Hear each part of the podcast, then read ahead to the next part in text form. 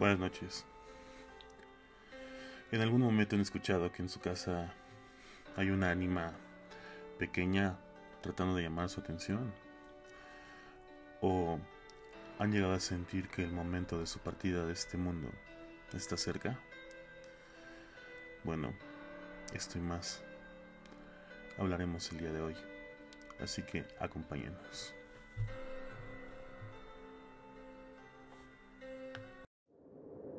El culto al relato.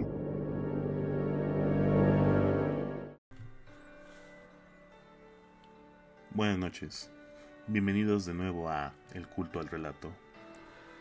Espero que estén pasando un miércoles de la mejor manera posible y que su semana esté de lo mejor de igual manera. Quisiera agradecerles a todos también por sus comentarios, por sus likes, por sus follows en las redes sociales. Y bueno, vamos a empezar con el día de hoy. Vamos a contar una serie de relatos cortos, entre comillas, para que bueno, podamos dormir a gusto esta noche. Así que comencemos. Esta historia nos la manda Raúl nos habla de su vecino, don Pablo. Don Pablo nos comenta era una persona de edad avanzada, la cual se había mudado recientemente a un edificio, un edificio de departamentos, de estos que abundan en el centro histórico de la Ciudad de México. Don Pablo vivía completamente solo, ya que sus hijos nunca le iban a visitar y aparte de esto sus hijos nunca le habían dado nietos, ya que se encontraban completamente pues enfocados en sus trabajos. Aún así a don Pablo pues le daba lo mismo, le daba lo mismo estar solo y que sus hijos eh, no lo visitaran, que no tuvieran ninguna atención por parte de ellos. Incluso me atrevería a decir que don Pablo pensaba que era lo mejor ya que él nunca había sido del agrado de tener niños en casa. Les esperaban, le molestaba que los niños, eh, bueno, desordenaran todas las cosas, que ensuciaran los manteles, eh, los trastes, todas estas cosas le molestaban a don Pablo.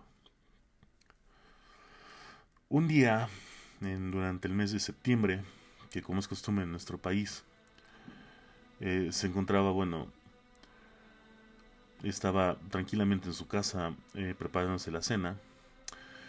En este momento él se estaba sirviendo una taza de café y se dirigió a la sala de su departamento para poder eh, mirar un poco la televisión. Bebiendo un sorbo del café antes de dejarla en la mesa que tenía al lado, cuando se dio cuenta, cuando un instante después quiso volver a tomar de nuevo la taza de la mesita para poder eh, darle otro sorbo a su café, se dio cuenta que la taza había desaparecido. Esto desconcertó a don Pablo y lo cual lo hizo, bueno, girar alrededor para ver, verificar, bueno, el ambiente, ver qué es lo que estaba pasando. Y unos susurros en su espalda le pusieron la piel de gallina. Le pusieron la piel china, porque cuando volteó no había absolutamente nadie. Don Pablo murmuró hacia adentro de él. No es posible que a mi edad me esté imaginando este tipo de cosas. Así que lo trató de ignorar y regresó a la cocina. Para verificar si, en, dado caso, en la cocina se le había olvidado ahí la taza del café, lo cual no fue así. Cuando regresó a, a la sala, la taza justamente estaba de nuevo en el lugar en donde él la había dejado. Solo que ahora unas risitas infantiles le pusieron los pelos y los nervios de punta. Alterado don Pablo salió a toda prisa corriendo de su departamento para encontrarse con el vecino de al lado, eh, el cual volvía del centro comercial a hacer unas compras. Buenas noches, vecino, lo saludó. Y tan buenas como nadie me advirtió que había niños en este edificio. Me acaban de jugar una broma muy pesada, exclamó don Pablo. Pero ya verán cuando sepa quiénes son. Y voy a armar un escándalo con sus padres. ¿Usted de casualidad no los habrá visto por ahí? No, don Pablo, le dijo el vecino, le respondió. Usted debe de estar equivocado porque en este edificio no hay niños. Pero, ¿cómo? E, es imposible, yo los acabo de escuchar, dijo don Pablo. ¿Qué escuchó exactamente? Risas y susurros, dijo don Pablo. De alguna manera esto se metió en mi departamento y comenzaron a cambiarme las cosas del lugar. Escuincles irrespetuosos, exclamó don Pablo. Ahora el semblante del vecino estaba pálido y preocupado. Don Pablo, ¿usted sabía que este edificio se construyó sobre los cimientos de una vieja escuela primaria? Un colegio que quedó completamente destruido durante el remoto del 85. Usted se debe de acordar bien de este evento en el país. Pues claro que me acuerdo, comentó don Pablo. Cuando mi mujer eh, aún vivía nos tocó evacuar nuestra casa. Pero esto qué tiene que ver con los niños, dijo don Pablo. En aquella tragedia, algunos pequeños quedaron atrapados entre los escombros de la escuela. No se pudieron sacar a tiempo, no se pudieron rescatar. Y bueno, sucedió lo inevitable. Don Pablo sintió de nuevo otro escalofrío. No estará insinuando que el vecino abrió la puerta de su departamento en ese momento como acción para entrar. No estoy insinuando nada, don Pablo. Usted es el único que los ha visto. Si quiere mi consejo, no vale la pena molestarse. Podrán estar muertos, pero al menos no hacen daño a nadie. Todo lo que quieren es jugar. Buenas noches, don Pablo. Don Pablo volvió a su casa temblando, y a partir de entonces decidió simplemente ignorar las risas que escucha de vez en cuando en su edificio. Muchas gracias amigos.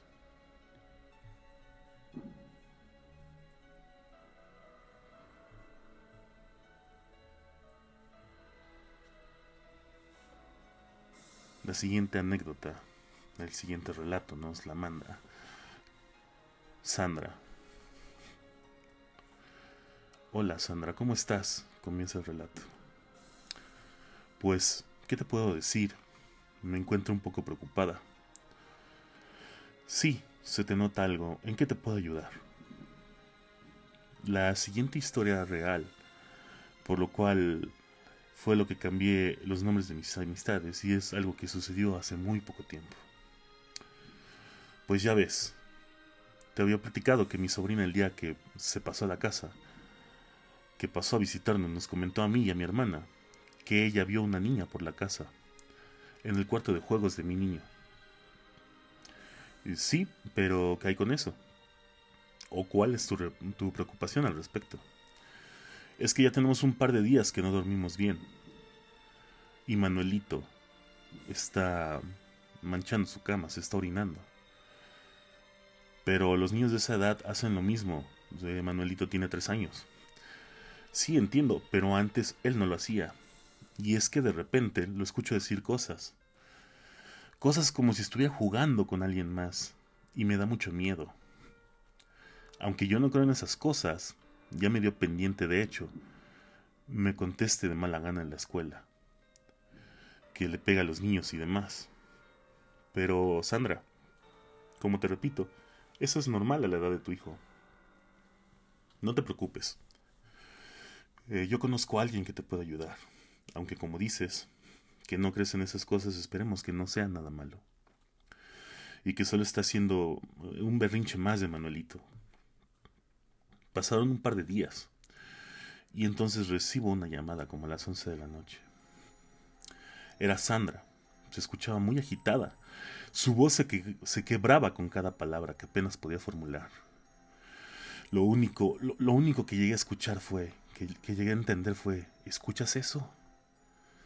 No se alcanzaba a escuchar nada, hasta que se quedó todo completamente en silencio. Fue entonces que escuché unos ruidos como de un animal en brama acompañado de murmullos de niños o niñas, no lo sé. Eh, todo era un poco raro. Sí, Sandra, los escucho, hablando en voz baja le, le comenté. Tengo mucho miedo por Manuelito, me comenta Sandra. Ponte a rezar, y, como, y cuando comenzó a rezar se escuchó claramente como si algo se empezara a quejar y no le gustara lo que estaba haciendo mi amiga, y no se sintió un fuerte golpe en la habitación. ¿Qué fue eso? Me azotaron la puerta de mi cuarto. Ok, no te preocupes, al parecer Eso que estaba ahí ya se retiró. Ya le comenté a estas personas tu situación y no esperen, nos esperan este sábado. Si te puedo acompañar, eh, te paso la dirección. De todos modos, por si puedo sentarme ese día y algún, por alguna razón te puedo acompañar. Pero ellos te estarán esperando.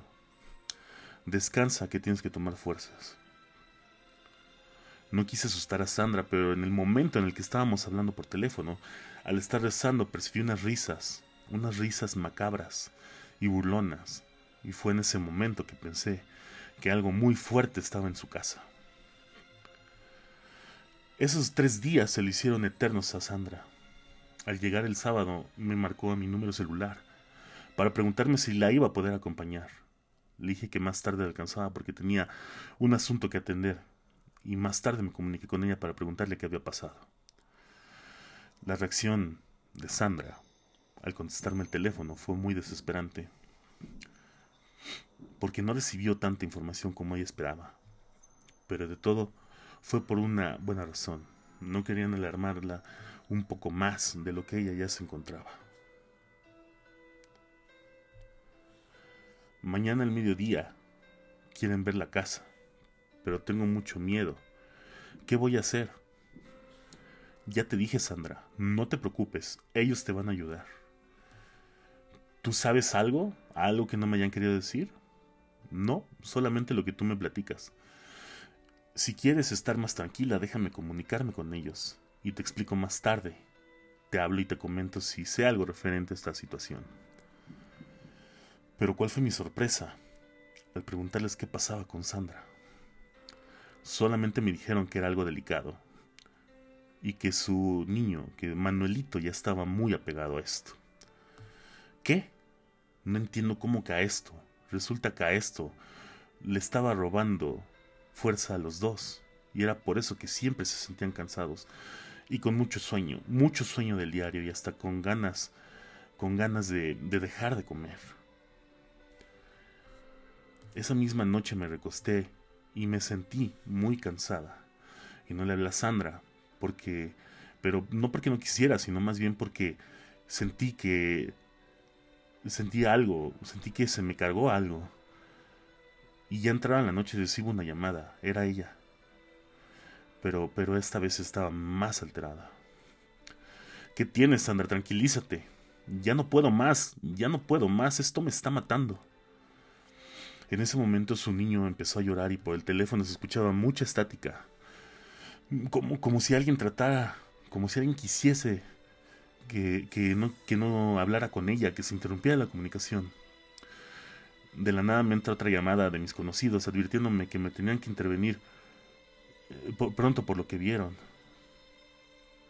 Estos conocidos eh, me dijeron que, los, que me pidieron que por favor los llevara pronto con Sandra, y así lo hice.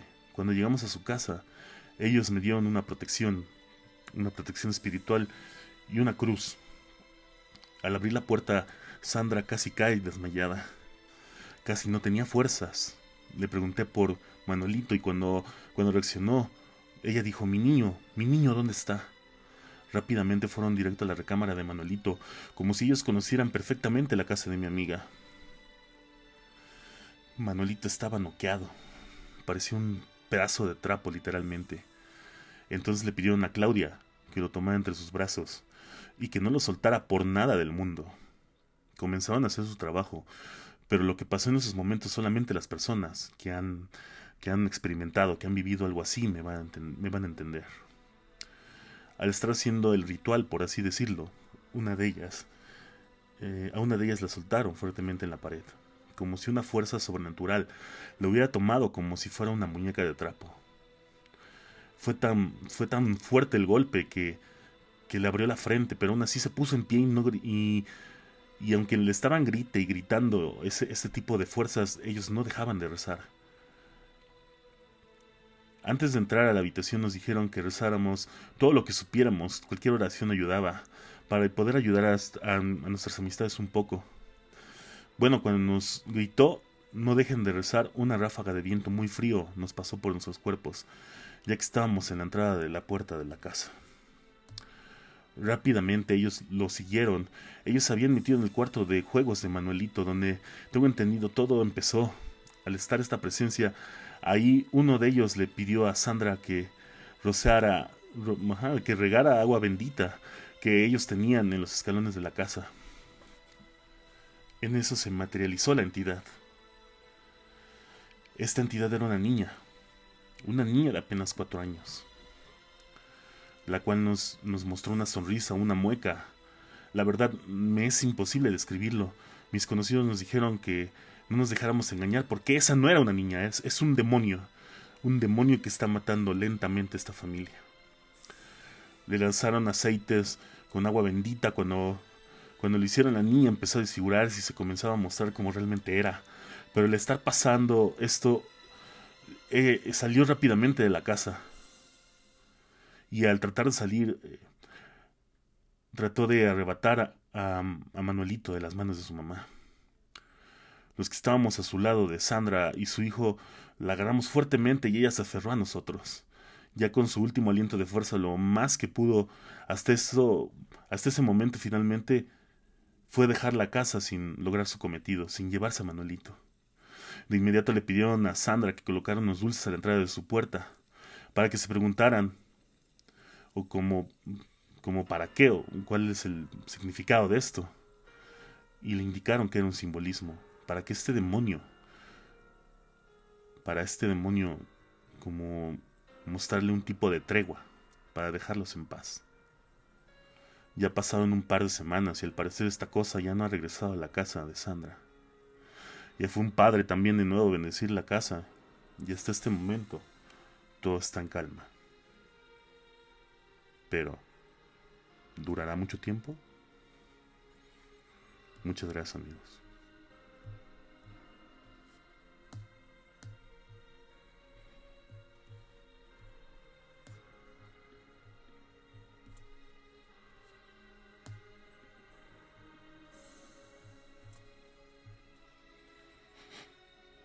Bueno, este último relato habla de la muerte Creemos muchas veces que la muerte es un tema que a muchos nos deja sin aliento.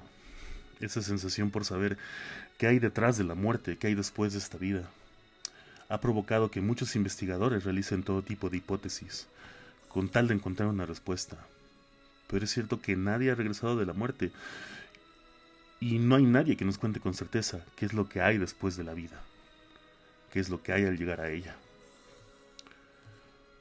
Asimismo, desde que empezamos la vida, la gente nos suele llamar de distintas formas, a veces con apodos, a veces con gritos, a veces por teléfono. Pero ¿qué pasaría si una de esas llamadas, si una de esas llamadas sea tan extraña, cuya conclusión sea que la misma muerte fue quien te llamó? Este relato lo demuestra. Inicia una tarde de verano.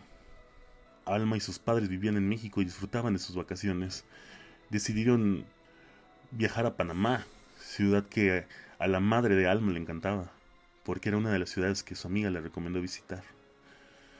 Al llegar y al viajar por el teleférico de la selva del parque metropolitano, mm, Alma estaba encantada por la gran cantidad de vegetación y animales hermosos que se encontraban en ese lugar. No dejaba de mirar aquellos árboles y aquellas aves hermosas, tomando fotografías para recordarlas después. Después de viajar por el teleférico, fueron a comer e ir al hotel a descansar después del largo viaje.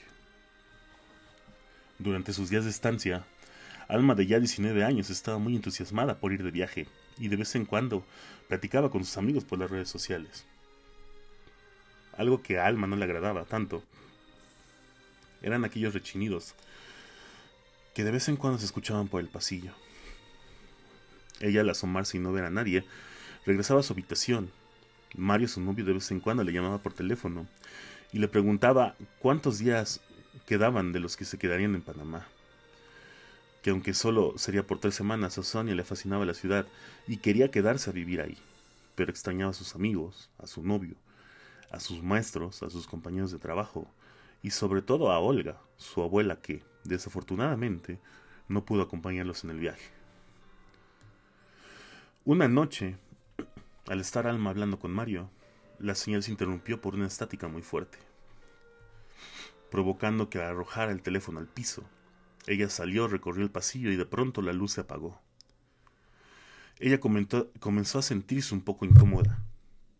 De pronto un escalofrío pasó por sus brazos, provocándole una piel de gallina. Ella respiraba lentamente y escuchaba pasos por el pasillo. Al parecer era alguien muy alto. Al parecer era una mujer de vestido negro antiguo y con un velo en su cara, el cual le era imposible verla. Alma corrió de vuelta al departamento y cuando sus padres regresaban a cenar, Alma les comentó que en el hotel ya hacía días que pasaban cosas raras, a lo que sus padres acudieron con el encargado del hotel para saber cuál era la causa de las cosas que Alma veía. El encargado del edificio no pudo saber con exactitud lo que pasaba, a lo que dijo que mandaría de vez en cuando a un guardia para que vigilara si había algo fuera de lo normal. El guardia recorría los pasillos de vez en cuando, pero nunca podía observar nada, a lo que se aburría y paseaba por el ascensor de arriba abajo. Una noche, Alma se despertó gritando, asegurando que aquella alta mujer que había visto en el pasillo la seguía y quería matarla. Sus padres no sabían qué hacer, así que salieron a buscar a alguien que pudiera ayudarlos, a lo que una recamarera del hotel acudió inmediatamente. Había escuchado aquellos gritos y se dirigió al apartamento donde se encontraba Alma y sus padres. El padre le comentó que solamente se trataba de un mal sueño. Tres días después, cuando los padres de Alma no estaban, era mediodía y Alma se, se encontraba en su recámara y de pronto sintió muchas ganas de ir al baño. Una vez dentro, escuchó una voz ronca que la llamaba por su nombre. Alma. Alma. Ella se sintió un poco nerviosa y abrió poco a poco la puerta, y de pronto vio algo que la asustó. Una sombra estaba en la puerta, y al parecer se escuchaba que la tocaban muy fuerte, a lo que ella preguntó ¿Quién es? Pero nadie le respondió. De pronto el cristal de la ventana que daba hacia la calle se rompió, y ella salió corriendo hacia el ascensor. Una vez al salir, chocó con la, con la recamarera, y ésta le preguntó qué era lo que había pasado. A lo que entonces Alma le explicó que esa mujer no le dejaba en paz. Fue cuando Gloria, la recamarera, le dijo algo sobre una leyenda que existía en Panamá. La gente solía decir que si estabas solo en tu casa y escuchabas que alguien decía tu nombre, no contestaras, pues era la muerte llamándote. Alma no le creyó y solamente le dijo que no exagerara, a lo que Gloria le dijo que se cuidara mucho y que no contestara menos que viera a la persona que le hablara. Pues en ese edificio solía pasar muy seguido al igual que en otros lugares, como en sus casas, ya que mucha gente atestiguaba que alguien llamaba pero nunca había nadie. Alma solamente dijo que sí y regresó al departamento. Al llegar su padre le preguntó qué había pasado con la ventana y ella le contestó que había sido un descuido suyo. Su madre se había quedado abajo en el coche Sonia le dijo a su padre que dejaran a Alma en paz, que si eran leyendas que la gente le había dicho y que solamente eran cosas que le gustaba a la gente contar. El padre le preguntó a Alma la razón por la cual dijo eso y le platicó lo que Gloria le había dicho. Su padre le dijo que se tranquilizara y que todo iba a estar bien. Un momento después su abuela habló por teléfono y su padre le contestó después de hablar un poco con la abuela, le pasó el teléfono a Alma para que hablara con ella. Y al solo dirigirle un saludo, la llamada se interrumpió y una fuerte estática como aquella vez que hablaba con su novio volvió a manifestarse, pero esta vez unos gritos le decían y le repetían su nombre. Alma. Alma. A lo que ella terminó con la llamada. Y su padre le preguntó qué era lo que había lo que su abuela le había dicho. Y Alma solamente mintiéndole. Le dijo que estaba muy contenta de hablarles y que hablaría otro día. Después llegó su madre y fueron a cenar.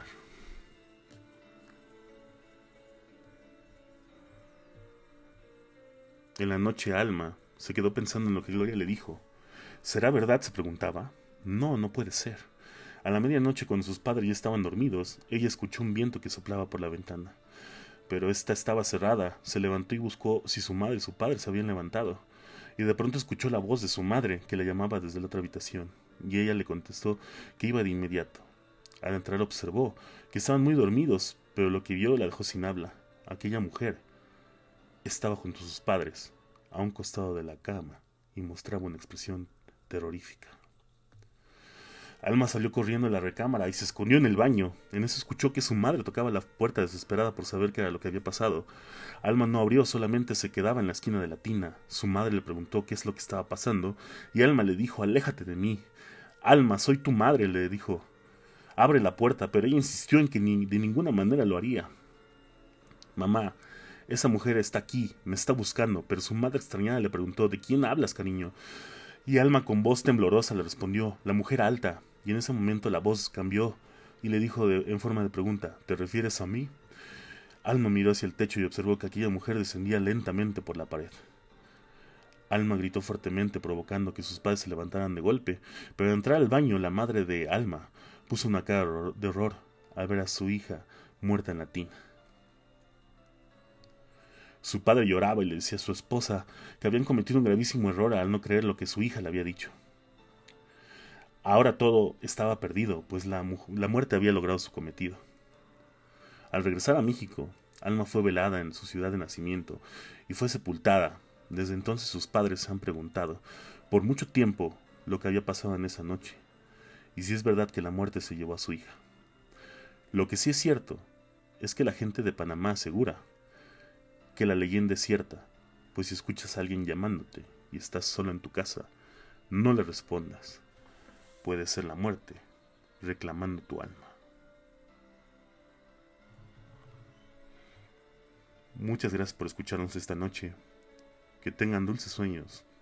No se olviden de seguirnos en nuestras redes sociales, en Instagram, en Spotify, en Apple Music y en YouTube. Que tengan una excelente noche. Y nos vemos en el próximo episodio de El culto al relato.